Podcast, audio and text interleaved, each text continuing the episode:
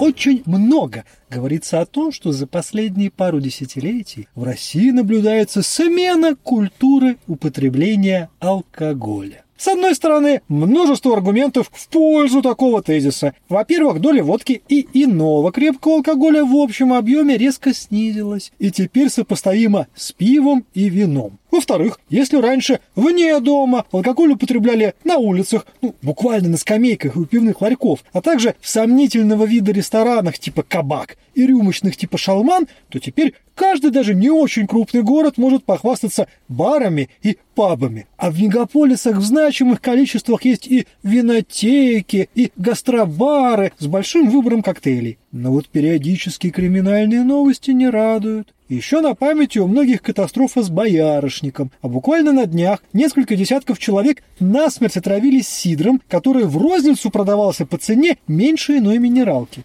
Неудивительно, что внутри баклажек оказался метиловый спирт. Не сильно снижается и доля пойманных под шофе водителей, а уж количество преступлений, совершенных, что называется, по синему делу, по-прежнему исчисляется в каких-то невероятных цифрах. Павел Юрьевич, что думаете, есть ли шанс у нашего прекрасного народа победить зеленого змея? Ну, что думаю, закусывать надо. Ты знаешь, я бы, наверное, исключил из твоего вот пассажа историю с сидром этим, да, потому что, ну, очевидно, это не к употреблению людей, не к культуре питья, так называемой, пресловутой, относится, а к тому, что просто кто-то, кто произвел этот сидр, немножечко, как бы так помягче выразиться, приобалдел, налив яд в бутылке вместо того, чтобы налить туда... Ну, там нарисовывается картина, что там участников процесса это было разных и в погонах, и при погонах, ну, и вокруг них. Группа лиц по предварительному сговору, как да. говорится, да, сколько угодно. Мне кажется почему-то, что вопрос не в том, что у нас меняется культура потребления алкоголя, вопрос не в том, что у нас меняется какая-то крепость, да, вот ты говоришь, что там водки стали употреблять столько же, сколько пива и вина. Угу. Стали водки меньше пить или пива и вина больше, понимаешь, догнали. Нет, именно водки меньше. Именно ну, водки в общем, меньше. мне кажется, ситуация такая, что в крупных мегаполисах и вообще в крупных городах формируется немножко другая бытовая культура. В принципе, культура жизни в крупном городе, она предполагает походы в ресторан, в винотеку, в гастробар, как ты правильно заметил. Жизнь в каком-нибудь, ну, городе-спутнике в Сибири, какого-нибудь в советские годы крупного промышленного центра, а сейчас там еле дышащего на одном, там, двух-трех предприятиях городка, понятное дело, предполагает другую бытовую культуру. Отсюда и вот эти вот, кажется, диаметрально противоположные сводки с фронтов вот этого алкогольного всего дела. Что, с одной стороны, в Петербурге, в Москве, в Сочи, в Краснодаре, в Ростове-на-Дону открываются какие-то бургерные, хамонерии, чего только нет. Сидрери. Да, совершенно да. верно. Несмотря на всю вот ту ситуацию, которая сейчас у нас идет с санкциями, можешь зайти, ну, в Петербурге, по крайней мере, в определенных магазинах, в определенных ресторанах, заказать спокойно себе бельгийское пиво, датское, английское, какое угодно. То есть, прям произведенное там, привезенное сюда, никаких проблем с этим нету. Ровно же, как, кстати говоря, с продуктами, деликатесами. То есть, первое время там мы... В 14... Мы оставим за скобками цены на деликатесы. Ну, цены, слушай, еще раз говорю, да, цены, как говорится, не дороже денег. Оно есть, вот в чем факт и кто его потребляет, как и потреблял, да, по большому счету. Ну, а в маленьких городах, а как она была история, сесть и много водки выпить на кухне, чтобы потом совершить, так сказать, на почве внезапно возникших неприязненных ощущений, да, языком протокола, там 46 ножевых ранений, да, она так и осталась. Поэтому, ты знаешь, мне кажется, разговор здесь не в алкоголе. Это разговор о том, что у нас действительно очень сильно расслоенное общество, у нас есть крупные города, где есть деньги и где есть возможности, и есть вся остальная страна, где с деньгами существенно хуже, и, соответственно, возможностей намного меньше. И народ себя развлекает по той самой старинке. То есть, как вот мы видели депрессивные 90-е, как мы, положа руку на сердце, видели последние годы Советского Союза, такие же депрессивные точно с водочкой на улице в обеденный перерыв с плавленным сурком под закуску, да, 70-е, 80-е. Ровно это же и осталось там, где плохо с деньгами и там, где плохо с возможностями. А Петербург, Москва и другие города России, которые крупные, там, миллионники, нефтяные города, они, конечно, бьют все рекорды по различного рода, ну, как сказать, не излишествам, да, а по возможностям времяпрепровождения, таким вот гастрономически алкогольным, скажем так. Не соглашусь с тобой по поводу того, что ситуация вот с этим самым метиловым сидром, она, что называется, вне этой дискуссии. Если посмотреть на те, на самом деле, трагические абсолютно истории угу. каждого из погибших, которые рассказывали с новостей, новостях, там же нарисовывается вполне себе стандартная картина. Человек, зачастую даже семья, семейная пара, отец и сын или небольшая группа друзей покупали в алкогольном магазине категории разливайка вот этот самый сидр, который, ну, естественно, сидром назывался только потому, что так было написано на этикетке, на, безусловно, этикетке. да. Некое сидросодержащий продукт, можно да, так назвать. пойло, по сути дела. Люди Мгм. приходили домой, там эту баклажечку употребляли, причем в подавляющем большинстве случаев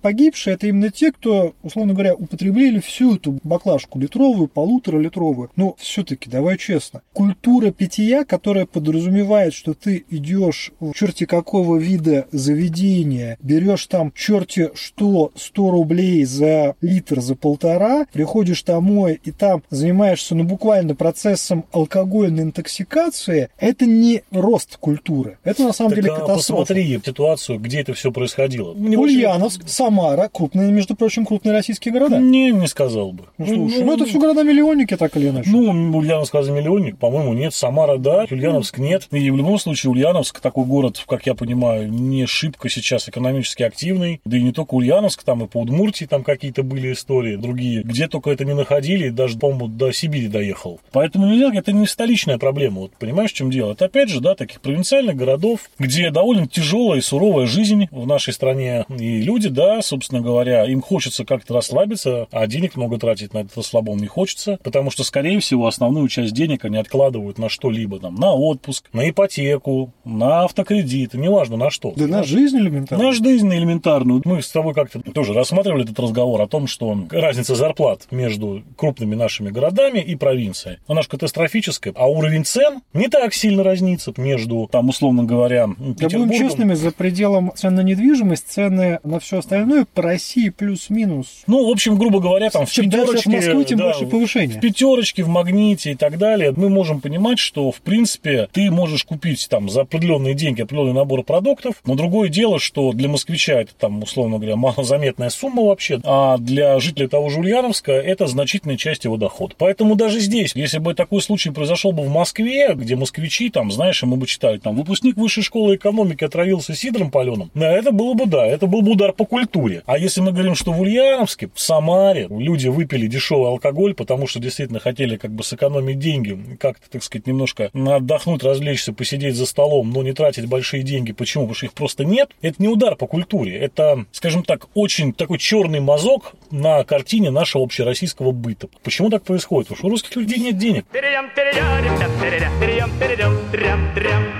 Вот смотри, какой интересный момент. Ты сейчас так привел ну, метафору, сравнение с э, неким условным преподавателем или там экспертом высшей школы экономики. Опять же, мы сейчас, Да. естественно, не про конкретное учебное заведение. Но если мы посмотрим, опять же, криминальные новости, мы увидим, что условные эксперты попадают в криминальные сводки, но только не с Сидром Метиловым, а с веществами, скажем так, наркотического характера. Я здесь делаю ремарку, что мы категорически осуждаем употребление любых наркотических веществ и считаем это ужасным злом, которое должно быть наказано. Но, ведь посмотри, у нас в регионах народ травится паленым алкоголем, а в мегаполисах обычная история, которая, вот, знаешь, если мы откроем, например, Фонтанку, Мгм. популярное интернет-издание в Санкт-Петербурге, там чуть ли не раз в пару недель в квартире в бессознательном состоянии, а то и найдено просто тело, вроде бы представитель куда уж более среднего класса, а то и семья после употребления каких-то веществ. То есть получается интересный момент. Люди, вне зависимости от дохода, занимаются исправно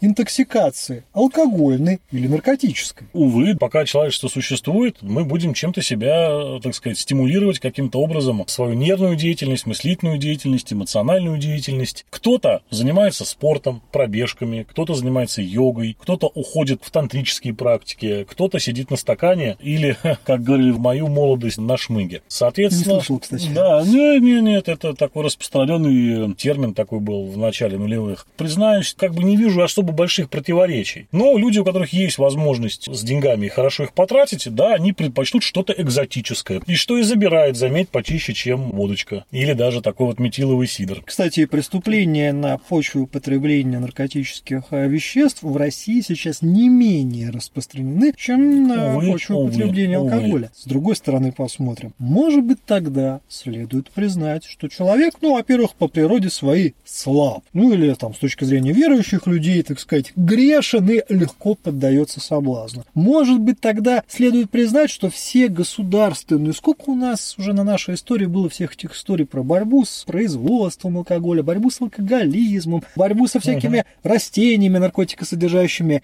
не работает. Ну вот, не работает. Может быть, сказать, слушайте, ну, такие высяки, делайте, что хотите. Пейте, жрите, колите, ну, вас всех дьявол. Ну, что скажу тебе, как неизвестный социал-дарвинист, да, ага. естественно, в некотором смысле с тобой соглашусь, что да, человек слаб, да, вне зависимости от его социального положения, уровня образования и доходов, всегда возможна ситуация, что и богатые, успешные люди спиваются и употребляют всякую гадость, всякую дрянь и плачевно заканчивают свои дней. Это сколько угодно. Но я категорически против либерализации всего этого дела. Считаю, что, во-первых, легализация любых видов наркотиков абсолютно недопустима. Те примеры, которые мы знаем с тобой, международные, которые последние, наверное, ну лет там 20 происходят, эта тенденция набирается по легализации разного вида наркотических веществ, она показывает, что это на руку только тем людям, которые вкладывают деньги в этот бизнес. Да, действительно, они зарабатывают колоссальные вообще капиталы, но, увы и ах, для людей, которые появляются, как говорится, конечным пользователем этой услуги, это все заканчивается довольно трагично. Да, то я с тобой соглашусь. Опять Здесь же, мы американскую статистику мы смотрим. Мы смотрим, по... да, вот хороший пример, что происходит в тех штатах, где легализована марихуана, что происходит там с экономической составляющей вопроса, и что происходит с системой здравоохранения, что происходит с системой регистрации тех самых преступлений, когда вам говорят, что наркоманы, которые употребляют марихуану, не совершают преступлений, ознакомьтесь, пожалуйста, с документами американской полиции. Вы будете крайне удивлены вообще, что люди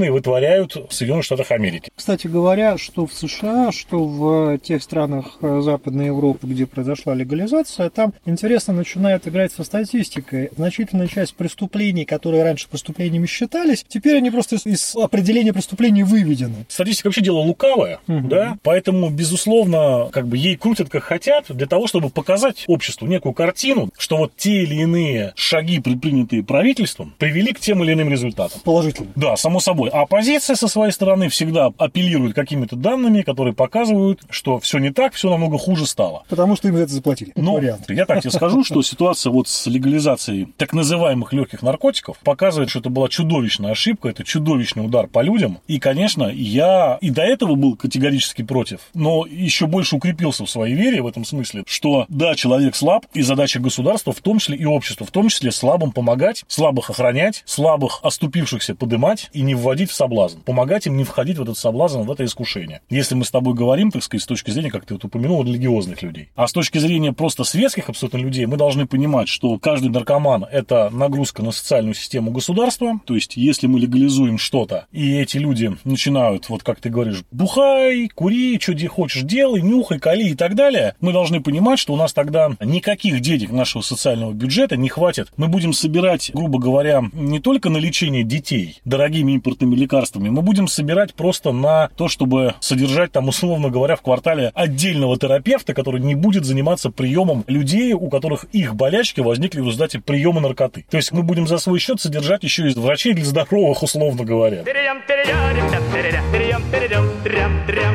Зайдем с другой стороны. Давай. Подумаем, что мы государственники. И уже сейчас, после вот этой ситуации с метиловым сидром, возникли, нарисовали, что называется, стройные голоса, которые говорят, вот когда раньше была четкая государственная монополия на производство алкосодержащей продукции, был порядок. Да, народ бухал, но, во-первых, он бухал контролируемые, так сказать, вещества, которые были сделаны согласно государственному стандарту. Ну, я тебе сразу могу ответить, ты можешь не продолжить, я уже помню, чему ты клонишь. Да. Когда я был маленьким, я жил вот в Петербурге, знают место, это район Финляндского вокзала, который, значит, любовно называется Финбаном. Угу. Это такой а, около вокзала пятачок жилых домов, неплохих жилых домов, стареньких, сталинок, а вокруг заводы, тюрьмы, воинские части, вокзал, грузовое депо. В общем, у меня во дворе на скамеечках регулярно встречались после работы пролетарии отовсюду и выпивали. Конец 80-х, начало 90-х. Но конец 80-х в основном, ибо сухой закон наш маленький, борьба с алкоголизмом, социализмом Михаил Сергеевич Горбачев углубил процесс, что там только не пили. При государственной монополии, я подчеркиваю. Одеколон тройной лосьон огуречный, спиртяги, разбавленные чем только угодно всех мастей.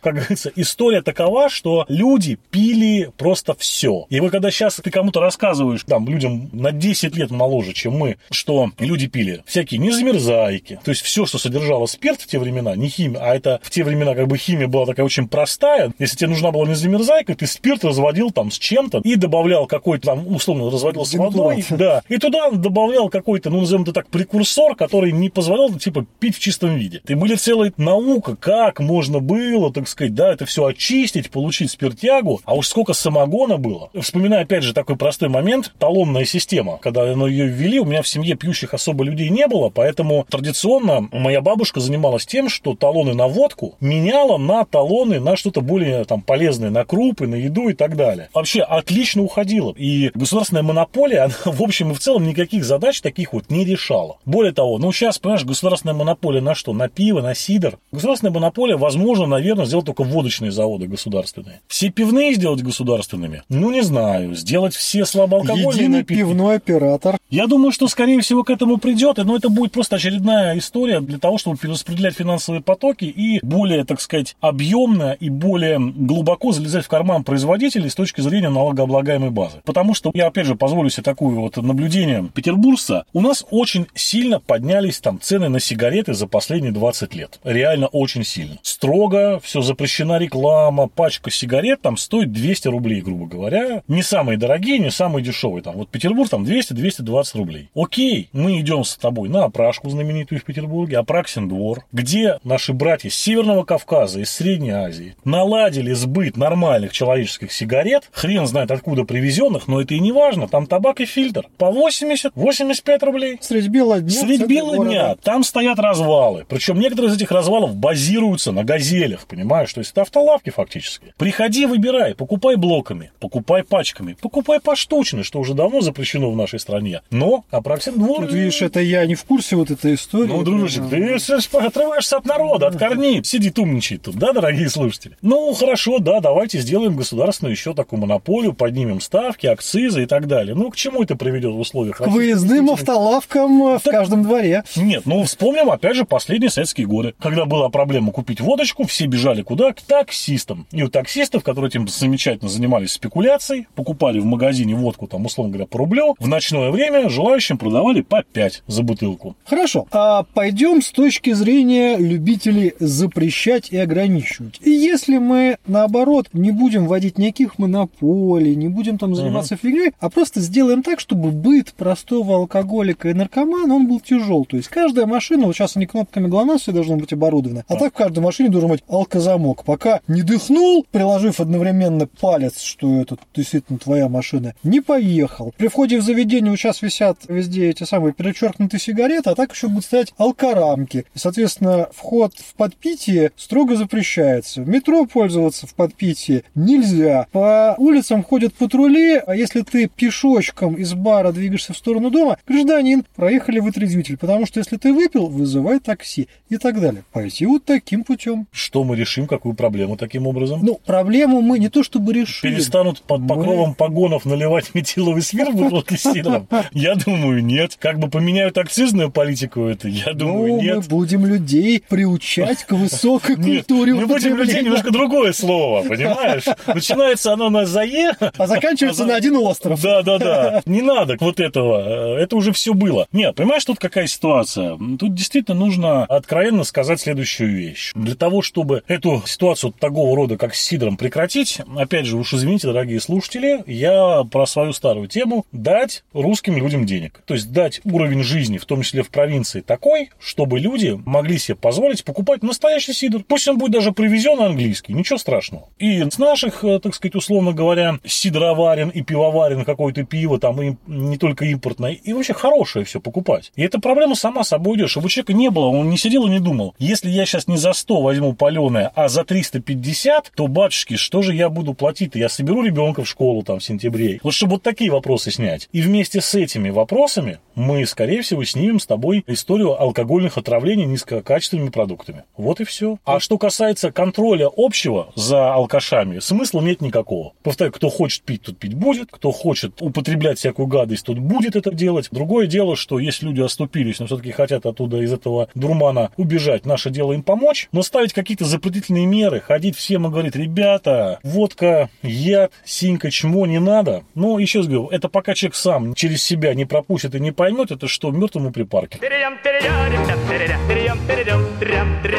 Хотел бы обратить твое внимание на такой интересный и достаточно деликатный аспект. Ты, конечно же, в курсе, что вот в 90-е годы, когда в России была своеобразная эпидемия, на самом деле, алкоголизма и наркомании, ну и mm-hmm. то, что сейчас у нас есть, это жалкое подобие, слава богу, того, что было, очень большую роль в борьбе с зеленым змеем и, скажем так, всякими мультяшками, так или иначе сыграли различные религиозные движения. Причем как представители Русской Православной Церкви, которые занимались э, организацией там, домов на горе, где помогали алкоголикам uh-huh. избавиться от зависимости, так и представители нетрадиционных для России христианских конфессий, которые приходили буквально занимались пропагандой. Перестань бухать, приходи к нам, мы тебе поможем. Может быть, еще в этом есть определенный залог успешной борьбы поддерживать те конфессии, поддерживать тех священников, поддерживать тех общественных деятелей, там, ассоциации по борьбе с алкоголизмом, которые занимаются ну, буквально культурной миссией, чтобы люди, которые непосредственно работают с другими людьми, у них было больше возможностей помогать. Могу только двумя руками за проголосовать за эту разумную инициативу. Не только это касается конфессий, на мой взгляд, это может быть любая общественная организация, которая своей целью ставит задачу помогать людям, которые оступились. Да, за ними тоже должен быть определенный контроль, потому что я там вспоминаю, в Ленинградской области было парочку скандалов с так называемыми работными домами. Угу. И опять же, вспомним самого скандального этого нашего екатеринбургского товарища